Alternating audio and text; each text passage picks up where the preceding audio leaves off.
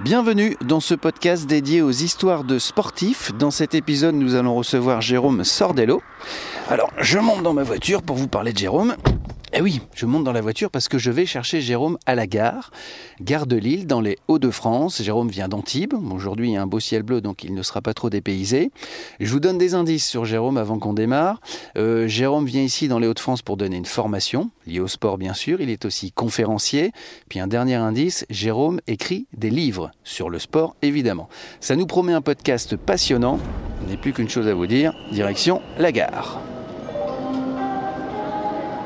Ça y est, le train vient d'arriver sur la voie 8. Salut Jérôme, tu vas bien? Salut Olivier, ouais, ça va très bien. et toi? Tu as fait bon voyage? Très bon, ça va. J'ai pu de peu dormir quand même. Eh ben écoute, je t'emmène. En plus, tu arrives dans le nord et il y a un beau ciel bleu. Ah ben magnifique. Histoire de sportif. Alors ça y est, voilà, nous sommes dans la voiture avec euh, Jérôme. On va peut-être profiter du temps de la route, euh, Jérôme, pour que tu nous fasses ta présentation. Est-ce que tu peux nous dire euh, qui tu es, euh, ton âge, enfin bref, ta vie, ton œuvre? Je te passe le micro parce que je conduis, donc ça pourrait être dangereux. Ça marche, alors je prends le relais. Euh, ben, moi c'est Jérôme, j'ai 41 ans. Euh, je suis né à Cannes, euh, j'habite au Canet juste à côté. Ce qui nous réunit ici aujourd'hui, c'est plutôt le côté sportif. Donc, euh, en termes sportifs, moi j'ai toujours pratiqué du sport euh, parce que j'ai toujours vu mon père faire du sport. Euh, tout d'abord, j'ai fait du foot et du judo. Euh, j'ai arrêté le judo pour continuer par le tennis. euh, et pendant quelques années, je me suis dédié uniquement au tennis. Et puis au bout d'un moment, j'avais envie de trouver une activité qui me permette de me dépenser un peu plus. Je me suis mis un peu à courir, je me suis mis un petit peu à faire du vélo. Et un jour, en, en allant chez Decathlon Cannes, j'ai vu une affiche sur un, sur un sport qui s'appelait le triathlon, qui enchaînait la natation, le vélo, la course à pied. Je me suis dit, bah, c'est génial, je cours déjà, je fais du vélo, il manque plus qu'à nager, je pourrais faire du triathlon. Et c'est comme ça que je suis, euh, que je suis rentré dans, dans, dans le triathlon il y a maintenant un peu plus de 20 ans. Et aujourd'hui, bah, je continue à courir. Je fais un peu moins de vélo parce que c'est chronophage et que ça prend du temps. Euh, mais je continue à courir par passion euh, parce que c'est- le sport qui est le plus facile à faire et, accessible, soit en temps, soit en lieu aussi. Voilà. Euh, sinon, après, côté euh, boulot, moi j'ai fait un DESS de prépa physique que j'ai terminé à l'Université de Strasbourg. Et suite à cela, je suis rentré euh, euh, comme formateur pour un équipementier sportif euh, où je forme les gens bah, à l'utilisation de, différents outils euh, de, travail, euh, de remise en forme et d'amincissement. Donc ça, c'est mon cœur de métier que je fais depuis euh, 2003 maintenant. Euh, et depuis 2010, j'ai réussi aussi à travailler dans euh, mon sport passion qui est le running. Tout d'abord en tant que euh, pigiste pour le magazine Jockey International. Ça fait maintenant 9 ans que je, travaille avec eux pour écrire des articles principalement sur l'entraînement. Puis après, en tant que vendeur conseiller dans, dans les magasins, j'ai commencé par travailler dans un spécialiste pendant 3 ans. Et, euh, et maintenant, depuis 2 ans, je suis euh, vendeur euh, conseiller running euh, chez Decathlon au magasin d'Antibes. Merci Jérôme. Alors on va se faire un petit bout de route et puis la suite, bah, c'est dans un instant et même tout de suite. Bon bah Jérôme, ça y est, nous voici devant euh, des micros pour que tu nous racontes ton parcours sportif. Est-ce que tu peux nous parler de, de ton enfance et des, des premiers émois sportifs que tu as eus, euh, surtout concernant le running? Par exemple ta première course, tes premières sensations ou tes premières victoires? Euh, oui, alors c'est arrivé un peu tardivement parce que ma première course, elle date de 1996. J'avais euh, bah, 18 ans. Et en fait, j'avais le copain, euh, j'avais le père d'un copain qui, euh, qui devait faire une course, euh, d'ailleurs à Antibes, là où je travaille maintenant, qui s'appelle Courir pour une fleur, qui est toujours couru et qui était sur un format 20 km. Donc on, partait euh, euh, pas loin du port d'Antibes et, euh, et on arrivait euh, quasiment sur, sur la place de, de la ville. Et, euh, et du coup, euh, moi j'avais envie de, voilà, de, de sortir un peu des- sentiers battus et puis d'aller chercher un challenge que j'avais jamais affronté. Donc euh, pour moi, se lancer sur 20 km, euh, j'avais jamais fait. J'avais couru un petit peu comme ça, quelques footings, et j'étais loin d'imaginer euh, si euh, je pouvais le faire et puis en combien de temps je pouvais le faire. Donc du coup, je suis parti avec euh, avec le père de mon copain euh, qui m'a bien briefé, qui euh, qui a essayé de me maintenir dans une allure confortable pendant les 12-13 premiers kilomètres. Et puis, euh, vu que je me sentais bien, il m'a dit bah, écoute, maintenant tu peux y aller, fais-toi plaisir, prends ton allure, et on se retrouve à l'arrivée. Et donc, j'ai un petit peu accéléré. Et, j'ai fini voilà, la course dans un état bah, de fraîcheur. J'étais bien et ça m'a tout de suite donné envie de renouveler l'expérience sur d'autres courses. Et est-ce que tu t'es dit, dès le départ, tu t'es dit, tiens, bientôt ou plus tard, je ferai 29 marathons à travers le monde, je ferai des Ironman. Est-ce que c'est quelque chose qui t'a animé tout de suite? Pas du tout, parce que le marathon, bon, déjà, j'étais loin d'imaginer ce que c'était. Euh, je n'étais pas encore entré dans le monde du running, donc euh, je connaissais très peu la distance et, euh, et surtout bon, bah, les difficultés pour s'y préparer. donc non, je, je, me suis juste dit que j'avais vraiment apprécié voilà, cet effort et que bah, j'avais hâte de renouveler l'expérience. Du coup, euh, ben, le challenge que je m'étais euh, mis, c'était de revenir l'année d'après et d'essayer d'améliorer mon temps sur, euh, sur cette course, sur cette distance. Et donc, tu vas progresser un peu à la fois, c'est-à-dire que tu vas rallonger les distances pour arriver jusqu'au marathon? Non, en fait, bah, j'ai fait cette course une deuxième fois. J'ai, bah, bien sûr, en, en, moins de temps, parce que j'avais un petit peu plus d'expérience. Et puis après, euh, bah, je me suis pris au jeu. J'ai commencé un peu à faire euh, toutes les courses euh, dans, dans, le département, voire un petit peu en dehors de département. Et comme j'étais junior à l'époque, très rapidement, bah, je faisais souvent premier junior de, de la course. Donc à chaque fois, je rentrais avec ma petite coupe. Donc le week-end suivant, bah, j'allais sur une autre course, je ramenais ma petite coupe, je me suis pris au jeu. Et, euh, en fait, j'ai pas tout de suite cherché à augmenter la distance. J'ai essayé de faire les courses euh, bah, qui étaient autour de chez moi. Et euh, naturellement, c'était des courses qui allaient de 10 à 20, 22 km. Donc je restais sur des formats de ce standard-là. Et, et l'envie de faire le marathon est arrivée beaucoup plus tard, parce que j'ai fait mon premier marathon qu'à 25 ans en fait. Donc 6 ans ou 7 ans après avoir commencé à courir sur les courses de, de ma région. Et alors, quand tu étais gamin, il y a toute la famille qui suivait, qui t'encourageait euh, sur la ligne d'arrivée? Non, pas du tout. En fait, euh, bah, à 18 ans, j'avais la voiture, donc euh, je partais soit tout seul le dimanche matin, soit avec, avec, un copain avec qui je m'entraînais, et qui lui était espoir, donc il était juste un an de plus que moi. il avait été la, catégorie au-dessus. Donc, bah, lui, souvent, comme il était le seul où ils étaient deux espoirs, bah, il ramenait la coupe aussi. Donc, bah, tous les deux, on partait en voiture le dimanche matin et puis on allait se faire les courses un petit peu euh, euh, ici là. Et euh, petit à petit, oui, mes parents, ils ont, ils ont vu que je commençais à, à m'intéresser de plus en plus à ce sport et être bah, de plus en plus motivé. Et du coup, bah, ils ont commencé à venir me voir aussi sur, sur les courses pas loin de la maison. Alors, je le disais tout à l'heure, tu as couru 29 marathons et partout dans le monde. Je vais citer quelques villes Buenos Aires, Helsinki, Porto, Boston, Reykjavik, Honolulu, Liverpool. D'abord, lequel était le plus beau pour toi? Et puis, est-ce que euh, c'est aussi une façon de voyager, tout compte fait, de courir? Ouais, en fait, c'est vraiment euh, une grosse excuse euh, pour, pour voyager. Avant tout, c'est une excuse pour se maintenir en forme, voilà, pour avoir une raison de plus de faire une activité physique et de se bouger, pas tous les jours, mais voilà, de, la façon la plus régulière possible. Mais euh, c'est vrai qu'après, je choisis, euh, je choisis les lieux en fonction des pays que je veux visiter et des choses belles qu'il y a à découvrir euh, dans le monde. Donc voilà, ça m'a amené à, aller très loin. le plus loin, c'est Honolulu. Donc ça, c'est un, un, un, souvenir un peu spécial parce que moi, j'étais bercé par la série Magnum. Et donc, aller sur les terres de Magnum et voir les paysages que je voyais sur, sur, pendant la série, euh, voilà, c'était un petit rêve d'enfant et du coup j'ai allié les deux, ma passion euh, naissante pour la course à pied et, le et la distance du marathon et puis, euh, et puis, et puis le fait que je suivais cette, cette série. Après je dirais pas que c'est soit le plus beau parce que bah déjà le départ il se fait à 5h30 donc de nuit. Donc on voit pas grand chose. Par contre, le départ il a quelque chose d'assez exceptionnel parce que, parce que le coup de départ est donné avec un véritable feu d'artifice qui est lancé en fait juste un peu dans notre dos. Euh, euh, et, en fait, on voit, on voit en fait toute la l'effet pyrotechnique qui est au-dessus de nous. Donc euh, sur les premiers mètres, en fait, tout de suite, tout le monde se retourne un petit peu pour voir le spectacle. Et c'est vrai que ça donne un, bah, quelque chose d'assez spécial à, ce marathon.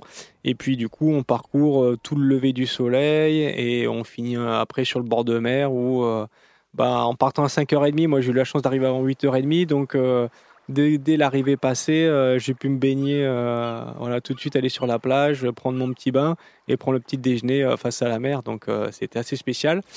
Après, mon plus beau souvenir, je pense que ça reste Boston. Parce que aux États-Unis, il y a vraiment un engouement qui est complètement différent envers le sportif par rapport à chez nous en Europe. Euh, tous les gens nous acclament, dire, toute la longueur, enfin tout le long du parcours, on est encouragé. Il y a des milliers de spectateurs qui du coup par, ce fait-là sont pas forcément des spectateurs. Moi je dis souvent en Europe on a des spectateurs et euh, aux, aux États-Unis c'est des vrais supporters, donc ils encouragent tout le monde. Euh, ils arrivent à déchiffrer le, notre prénom sur le dossard et du coup ils ont toujours un petit, un petit mot sympa pour, pour nous et ils sont toujours très motivants dans leur encouragement. Donc pour moi ça reste, ça reste dû à la ferveur de, ce marathon, euh, d'autant plus que c'est le, le, plus ancien marathon euh, contemporain. Euh, bah, du coup, ça reste pour moi mon plus beau souvenir en termes de course et de vécu sur, sur un marathon. Alors, ton meilleur temps au marathon, d'ailleurs, je crois que c'est à Boston, ton meilleur souvenir. c'est exact. Tu fais 2h39, c'est ça? Non, non, je fais 2h43 et 2h09 secondes. je suis pas très loin. ouais, ouais, après, en fait, moi, j'ai un, j'ai un copain qui s'appelle Guillaume et euh, que j'ai rencontré sur la ligne de départ du marathon Niscan euh, en 2014 et euh, on avait plus ou moins le même niveau. Et lui, il était parisien, moi j'étais sur Cannes et en fait à, distance et à temps interposé, on, chacun à chaque marathon faisait une meilleure performance, abaissait son record personnel et on se tirait un petit peu la bourre comme ça. Euh, donc on est parti de 2h53 à 2h52, puis de 51, puis de 48, puis de 47. Et en fait, avec une saine émulation à distance, euh, bah, on, a su euh, se motiver l'un l'autre. Et du coup, en 2016, lui, il était en, il est toujours d'ailleurs dans l'optique de participer aux, cinq plus grands marathons pour obtenir euh, la, fameuse médaille euh, des, finishers euh, des, des, marathons les plus connus dans le monde. Et du coup, il a voulu aller à Boston faire ce marathon-là. Et il m'a, il m'a demandé si je voulais l'accompagner. Comme c'était une période sur laquelle je savais que j'allais être libre, bah, du coup, j'ai signé tout de suite et je suis parti, je suis parti faire, faire le marathon de Boston avec lui on a essayé de faire une course commune, et, euh, puis euh, en, essayant d'être sur les bases de son record, voire mieux. Bon, pour lui, ça a été un peu compliqué parce qu'il a eu des, euh, soucis un peu de digestion. mais pour moi, j'ai réussi à rester dans le tempo du début à la fin. J'ai même pu accélérer sur la fin de course. et, c'est ce jour-là où je bats mon, mon record personnel. T'as un petit rituel? Avant le départ des courses non, pas spécialement. Euh, moi, ce que j'aime, c'est euh, essayer d'arriver le plus tard possible sur la ligne de départ, euh, parce que je trouve que les dernières minutes qui précèdent voilà, le départ, ça peut être toujours un peu angoissant. on peut se ressasser pas mal de choses. Est-ce qu'on est prêt? Est-ce qu'on est, est-ce qu'on a pu éliminer la fatigue de la préparation? Donc c'est du temps d'attente qui peut éventuellement, moi, m'amener à un peu stresser ou à me poser des mauvaises questions.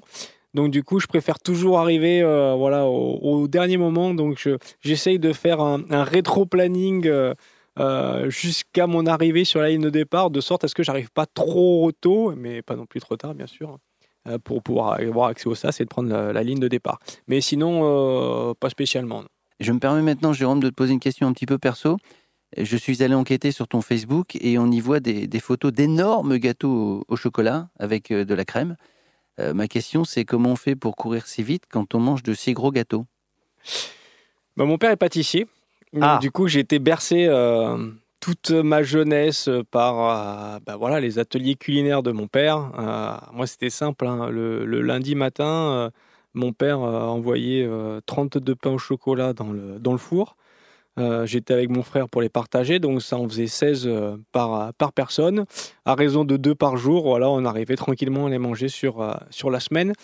Et bah, malgré le fait que j'ai toujours maintenu une activité physique par les différents sports que j'ai pratiqués, bah, j'ai pris un peu de poids pendant juste avant la, phase d'adolescence où on commence à vouloir un petit peu draguer les filles et bah, si possible, il faut être bien, bien présenté.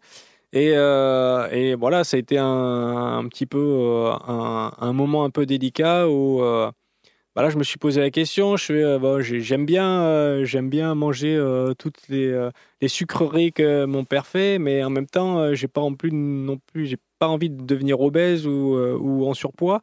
J'ai envie d'être bien dans mon corps. donc, bah, je me suis posé la question bah, soit, soit j'accepte d'être comme je suis et je continue à manger des sucreries, tant pis soit euh, bah, je continue à manger des sucreries ou euh, des gâteaux, mais en même temps, euh, il faut que toutes ces calories que j'ingurgite, il faut que je les élimine. Et c'est une des raisons qui m'a fait d'ailleurs tourner vers bah, des activités physiques avec une grosse dépense énergétique. Donc au début la course à pied, mais très rapidement le vélo. Et comme on en a parlé, après le, triathlon bah, qui me permettait par les trois disciplines d'avoir un volume d'entraînement qui était relativement important et qui faisait que même si je mangeais un peu tout et n'importe quoi à côté, bah, j'arrivais à rester plus ou moins svelte euh, mm. toute l'année. Et alors justement, euh, tu as fait des Ironman que tu as fini. Ouais. Et euh, c'est un entraînement particulier, l'Ironman. Comment on gère ça avec la vie de famille, avec la vie professionnelle? Alors j'ai fait les Ironman principalement. Bon, mon premier, ça date de 2003. J'avais 25 ans, j'étais encore étudiant. En fait, c'était ma dernière année d'études.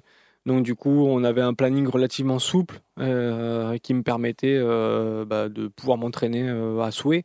Donc pour ça, c'était pas forcément compliqué.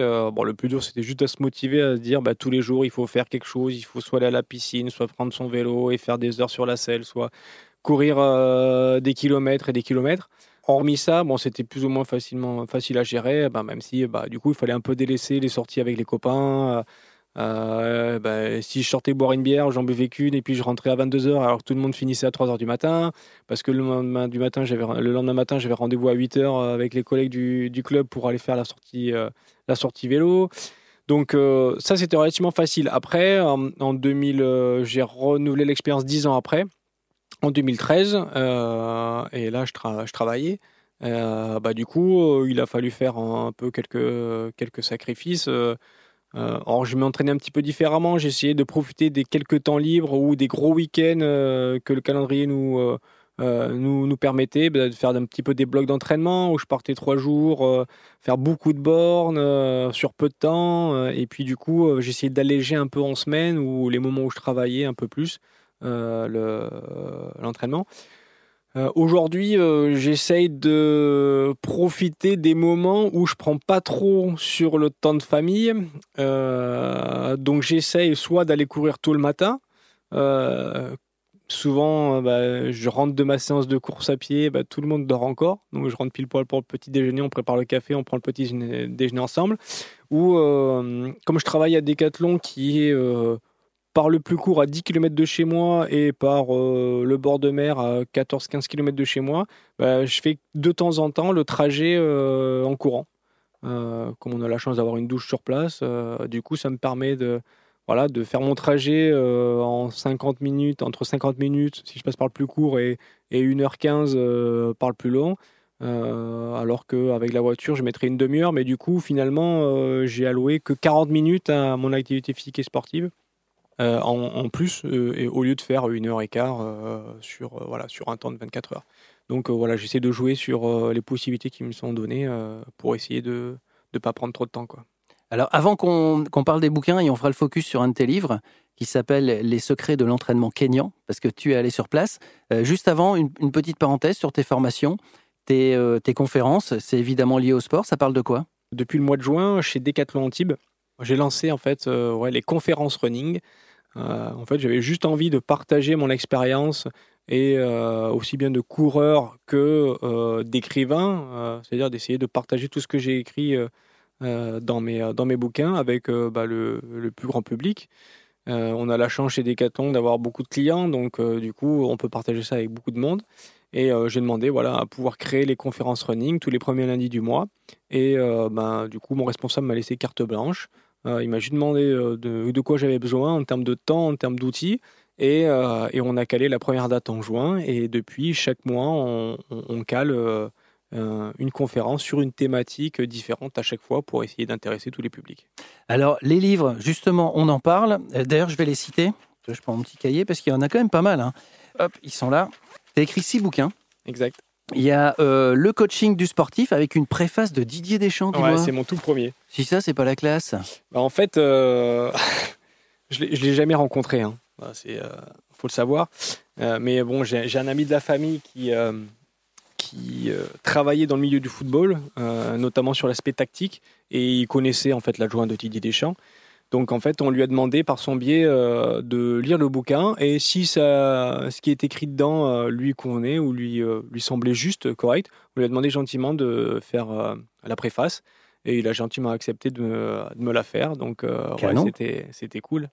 Il y a eu aussi mon entraînement sur PowerPlate, donc il n'y a pas que des livres hein, sur le running. Il y a eu l'entraînement avec Swissball, il y a eu la Bible du running, qui est quand même une, référence en matière de running. Il y a eu un deuxième bouquin sur, euh, sur le, le PowerPlate. Il y a eu Les secrets de l'entraînement kényan. On fera un petit focus euh, après là-dessus. Et a priori, il y a un bouquin qui est prévu en, 2020, puis je crois que tu as encore des projets. Mais la vraie question, c'est à quel moment tu t'es dit, tiens, j'ai peut-être une appétence à l'écriture, je vais courir, et puis je vais aussi écrire. Euh, ça m'est venu de ma maîtrise et du, mémoire que j'ai dû faire. Un mémoire que j'avais fait sur l'estime de soi des, euh, athlètes. Euh, et j'avais pris comme public les triathlètes en fait, qui, que, que j'accompagnais. Et bah, tout ce travail de recherche, d'information, bah, déjà m'a beaucoup plu parce que j'ai appris beaucoup de choses.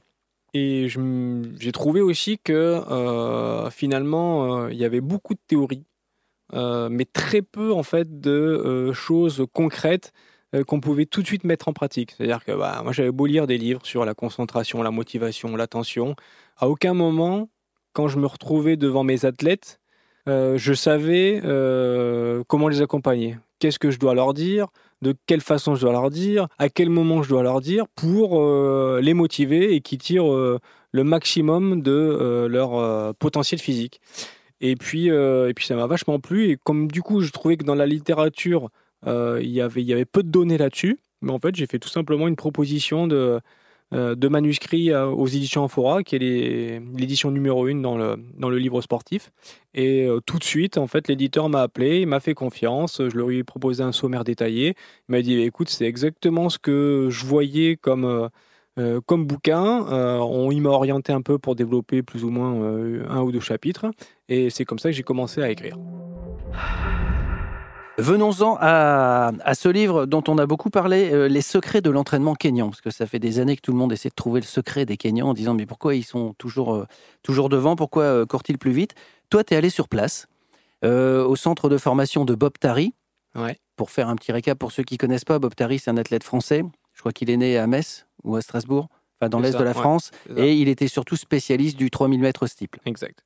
Un grand gaillard d'un mètre 91. Voilà. Donc il a un centre là-bas, et toi tu vas, pour écrire ton bouquin, tu vas partir euh, t'entraîner avec, euh, avec des Kenyans. Est-ce que tu peux nous raconter un petit peu cette aventure? Donc on est parti en mars 2015. Euh, bon déjà c'était une aventure géniale parce qu'il y avait des gens de tout niveau. Donc aussi bien des mecs qui couraient le 10 bornes en moins de 30 que des personnes qui le couraient en plus d'une heure.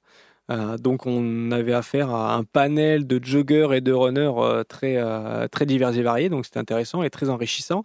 Et, en plus, on venait de, plein d'endroits différents, donc les premiers à vivre cette première expérience, parce que c'est vraiment une première à l'époque.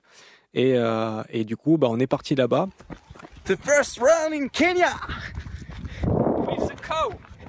Yeah. Oh là là, on est bien, on est bien. On va être, bien. ici à Iten. Hein. ah ouais. Alors moi j'étais en train de finaliser l'écriture de la Bible du running. Et pour moi, quand je me suis retrouvé là-bas, j'ai eu comme un déclic où je me suis dit, bah, en fait là, il y a peut-être une suite logique à la Bible du running. Euh, voilà, j'ai fait un gros pavé, un livre qui est devenu une référence, qui parle de toutes les thématiques qui approchent de loin ou, de près euh, la pratique de la course à pied. Mais peut-être qu'il y a quelque chose à faire un peu plus spécifique euh, et un focus à faire sur ces athlètes qui, qui permettrait d'expliquer pourquoi c'est les meilleurs athlètes au monde et, expliquer comment ils s'entraînent, comment ils vivent, et essayer de partager euh, l'expérience du coup que, que, j'ai vécue euh, en, en, 2015.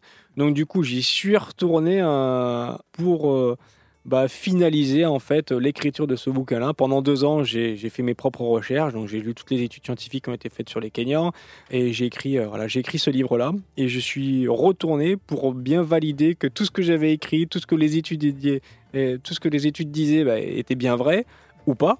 Et puis aussi avoir l'avis, euh, le retour euh, de Bob qui nous avait accueillis lors du premier stage et qui lui a bien voulu apporter son expérience du haut niveau et euh, bah, bien sûr euh, 20 années d'expérience euh, de stage d'entraînement là-bas euh, euh, au Kenya, parce que ça a été un des premiers athlètes français à, à partir là-bas, à s'entraîner avec eux et comme eux.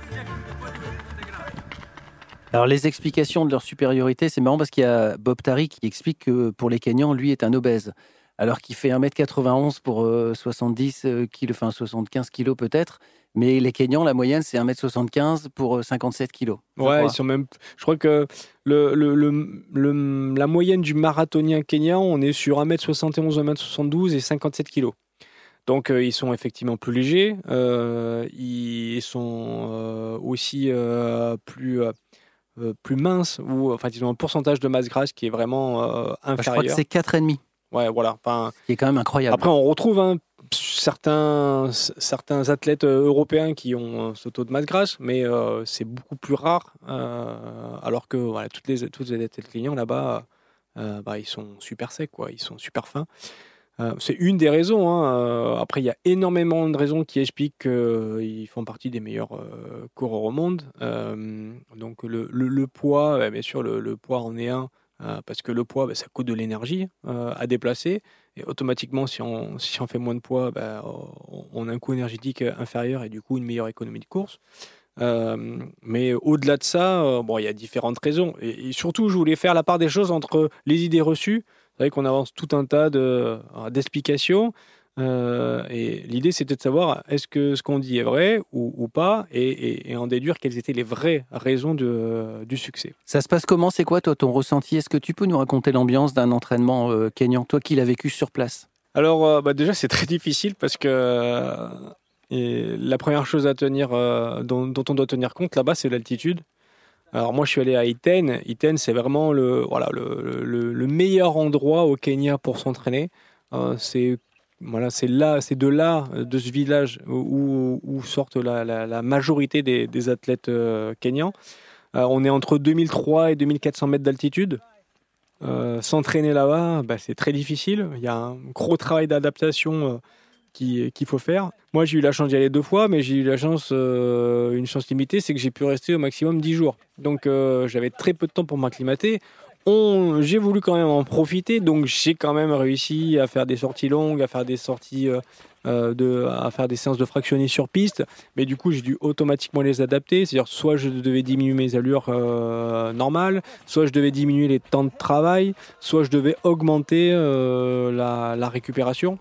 Donc euh, voilà, il fallait, un petit peu s'adapter. Donc j'ai pas forcément pu euh, euh, participer au, au fartlek kenyan, c'est-à-dire le lundi matin où tout le monde se retrouve à la sortie du, village. On peut retrouver jusqu'à 400 athlètes qui partent à 6 heures du matin au lever du soleil, tous ensemble. Et au bout de voilà 2-3 km d'échauffement, bon ça c'est les choses dont on peut, te tenir- peut tenir parce que partent très lentement. Dire, euh, même euh, Kipchoge, hein, le recordman du monde du marathon aujourd'hui, euh, son premier kilomètre à l'entraînement, il le fait en 5 minutes 30, donc il est à 11 km heure, donc tout le monde peut le suivre hein, pratiquement. Mais par contre, voilà, passer le troisième, ils sont à 3,45, 3,30, et là, euh, Eh oui. bah, là, je peux tenir, mais pas très longtemps. Donc si c'est pour, voilà, si c'est pour rien faire, c'est c'est dommage. Donc en fait, un athlète européen qui part là-bas, les premiers jours, il doit s'entraîner seul parce que ou alors euh, il, prend des lièvres qui, qui vont s'adapter à son niveau et, et qui vont pouvoir l'accompagner de sorte à lui montrer les chemins euh, et autres. Alors justement, ils sont sympas les Kenyans ou ils sont un peu moqueurs quand ils voient un athlète européen en disant bah, si tu veux courir avec nous, euh, bonhomme, va falloir t'accrocher. Non, les Kenyans, ils sont super sympas. Tout le monde, euh, que ce soit les habitants adultes, mais surtout les enfants, et- ils nous saluent euh, quand on passe. Euh, toujours par un petit, euh, un petit jumbo, jumbo, euh, donc qui veut dire salut euh, en, en kenyan. Et ils répètent, euh, ils répètent systématiquement cette question How are you? Comment tu vas? How are you? How are you? How are you? Et tous les enfants, ils répètent ça. Ils savent dire que ça en anglais. Mais ils sont super accueillants. Ils sont toujours très heureux de nous voir parce que bah, bon maintenant c'est c'est un peu démocratisé, mais euh, quand euh, des enfants kenyans voyaient des, voyaient des blancs euh, courir euh, sur leur terre, euh, ça, leur, ça leur faisait un petit peu bizarre. Donc euh, ils, ils étaient toujours un petit peu surpris. Parfois quand on allait vers eux, un petit peu peureux. Quand euh, on arrivait avec les smartphones ou les appareils photo pour les prendre en photo. euh, voilà, ils se demandaient ce que c'était. Euh, après, dès qu'on leur montrait l'image ou la photo qu'on avait pris d'eux, euh, ils étaient comme des fous. Hello la France? Hello? Hello? Hello? Excellent. Le ressenti là-bas, il est euh, vraiment très agréable en tant que visiteur. On est vraiment très bien, très bien reçu. Après, maintenant, ils ont très bien compris que voilà, l'européen, c'est aussi une source euh, financière. Euh, donc, on, a beaucoup d'athlètes euh, kenyans qui, qui sont loin d'être les meilleurs là-bas, mais qui, justement, en fait, très rapidement se proposent comme étant des partenaires d'entraînement ou des lièvres euh, en contrepartie euh, soit bah, de vêtements, soit d'un petit peu d'argent pour pouvoir euh, agrémenter leur, leur quotidien. On change complètement de sujet. Qu'est-ce qui te, qu'est-ce que tu trouves dans ta pratique quand tu fais du sport tous les jours? Qu'est-ce qui t'anime? Qu'est-ce qui te fait du bien? Qu'est-ce qui te réjouit? Et qu'est-ce qui te pousse à, à y retourner? Alors la première chose, c'est euh, la dépense, enfin la dépense énergique ou la, la notion de mouvement. Euh, Enfin, j'ai un réel plaisir, un, réel plaisir à sentir mon corps en mouvement. Aller, voilà, à aller bouger, à faire quelque chose. Euh, J'éprouve un réel, une satisfaction, euh, voilà, physique à, à, me déplacer et, notamment à me déplacer en courant. Après, moi, j'ai différents, euh, voilà, activités professionnelles. Je suis vendeur en magasin, donc chez Decathlon, Antibes, 25 heures par semaine. Et le reste de mon temps, je suis beaucoup devant l'écran pour soit écrire des livres, soit écrire des articles. Donc je, passe quand même pas mal de temps en intérieur. Et pour moi, c'est ma vraie bouffée d'air frais, en fait, de pouvoir me dire, bah voilà, aujourd'hui, là, j'ai une heure pour moi. Euh, je vais prendre mes baskets et puis... Euh, je vais regarder euh, peut-être la colline qui est en face de chez moi et je dis bah tiens je vais, je, vais aller là-bas je vais me faire un petit tour et puis euh, et puis je vais revenir au moins bah, ça m'a permis de bouger, ça m'a permis de me dépenser, euh, et, puis ça m'a permis aussi un petit peu de me déconnecter parce que euh, être toute la journée soit avec des gens, soit devant un ordinateur, et puis euh, bien sûr Internet et autres, bah, finalement on est assailli de tous les côtés et on n'a plus de temps finalement juste pour nous. Donc quelque part un peu c'est ma séance de motivation quotidienne d'aller courir en fait tout simplement. Et je le fais parce que c'est simple et que voilà, j'aime bien aller faire un petit tour. C'est Marco Olmo, un, un, trailer qui habite dans un village à côté de mon village en Italie, qui lui euh, dit euh, Moi, je pars pas m'entraîner, je pars euh, tous les jours, je pars faire un tour. Et l'important, c'est que quand je reviens, j'ai eu, le, sensation de, j'ai le sentiment de faire un bon tour. Et c'est exactement moi ce qui m'anime. Alors, bien sûr, je varie mes séances parce que j'ai des objectifs et que voilà, je me fixe des challenges, mais le principe de base voilà, qui me pousse tous les jours à à bouger ou quasiment tous les jours, ben voilà, c'est d'aller faire mon petit tour euh, euh, dehors. Toi qui es confirmé et qui aime transmettre apparemment, hein, sinon tu n'écrirais pas de livres et tu ne donnerais pas de conférences et tu ne travaillerais pas tout le temps que dans le sport, qu'est-ce que tu dirais à, à quelqu'un qui va, voilà, qui est débutant, qui, qui part faire sa première course euh, Qu'est-ce que tu lui donnerais comme conseil? Ce que je répète souvent, c'est le maître mot pour moi, c'est la progressivité. C'est-à-dire de faire les choses euh, dans le temps aussi bien en termes de distance à parcourir, euh, aussi bien en termes de vitesse, d'allure, euh, en termes de dénivelé. Euh, il faut vraiment prendre le temps parce que voilà, quand on découvre souvent une activité et qu'on commence à prendre du plaisir, on a très vite envie soit d'aller plus loin, soit d'aller plus vite. Et automatiquement, dans les semaines qui suivent, c'est la blessure assurée. Euh, donc du coup, on s'arrête, euh, on régresse et on peut pas pratiquer son sport. Et du coup, après, on reprend et souvent on reprend trop vite et on se reblesse. Donc euh, l'idée, c'est de pouvoir pratiquer régulièrement dans le temps. Donc pour moi, c'est vraiment voilà, prendre le temps et être très progressif dans ses entraînements. C'est vrai qu'aujourd'hui, ben, on a eu. Enfin, moi, quand j'ai commencé la course à pied, pour moi, la, caste, c'était les marathoniens. C'est pour ça que j'ai mis du temps, je te le disais tout à l'heure, d'aller sur marathon. C'est que pour moi, il me fallait vraiment du temps, des années pour se préparer à courir cette épreuve mythique qui est, le marathon. Aujourd'hui, le marathon, c'est devenu la course de quartier. Dire, tout le monde qui se met à, la course à pied, dans l'année, veulent faire leur premier marathon. Après, tout le monde, j'abuse, mais, beaucoup. Et euh, du coup, bah, ils commencent à faire très vite beaucoup de kilomètres et automatiquement, euh, comme ils n'ont pas de background aussi bien technique que physique, bah, malheureusement, ils se blessent. Donc, euh, mon, premier conseil, c'est vraiment prenez le temps d'allonger la distance, d'aller plus vite dans vos séances et faites-vous plaisir. Restez vraiment, il faut, faut, que ce soit confortable dans un premier temps, le temps que l'addiction arrive. Et puis après, vous aurez tout le temps de varier vos entraînements et de, vous fixer de nouveaux challenges. Avant qu'on reparte en voiture et, que je te dépose à, à ton hôtel, Jérôme, euh, puisque tu vas rester dans le Nord quelques jours, dans le Nord de la France, euh, j'ai une dernière question à te poser. Euh, alors, je vais te mettre en situation. On a une baguette magique qui permet d'envoyer des messages dans le passé. Quel est le message? Qu'est-ce que tu dirais à l'enfant que tu étais? Et euh, qui était là tranquillement, donc le Jérôme Petit qui était au départ de sa première course. Je me dirais, commence peut-être un petit peu plus tôt la course à pied, inscris-toi un peu plus rapidement dans un club, et puis ça te permettra du coup de plus rapidement avoir la base pour, bah, pour pouvoir euh, plus tard essayer de, euh, de viser des objectifs, soit en termes chronométriques, euh, soit en termes voilà, de, distance. J'aurais bien aimé arriver à mes 42 ans à faire mon 42e marathon. Là, j'ai 41 ans, je vais faire mon 30e la semaine prochaine. Euh, donc, du coup, ça va être un peu court. 12 sur l'année, c'est pas mal. Euh, mais voilà, euh, on pourrait, hein, mais bon, c'est très compliqué. et et j'ai plus de risques de me blesser que, que vraiment faire, prendre du plaisir.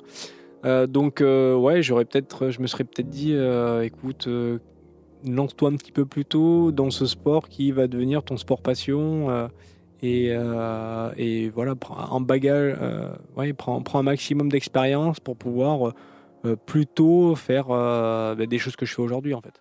Merci Jérôme, Je t'en prie. Merci à toi. à bientôt. À bientôt. Voilà, je viens de déposer Jérôme à son hôtel. J'espère que ce podcast vous a plu. Si c'est le cas, n'hésitez pas à le partager, bien sûr. Et puis, je vous donne rendez-vous à très vite pour une autre histoire de sportif.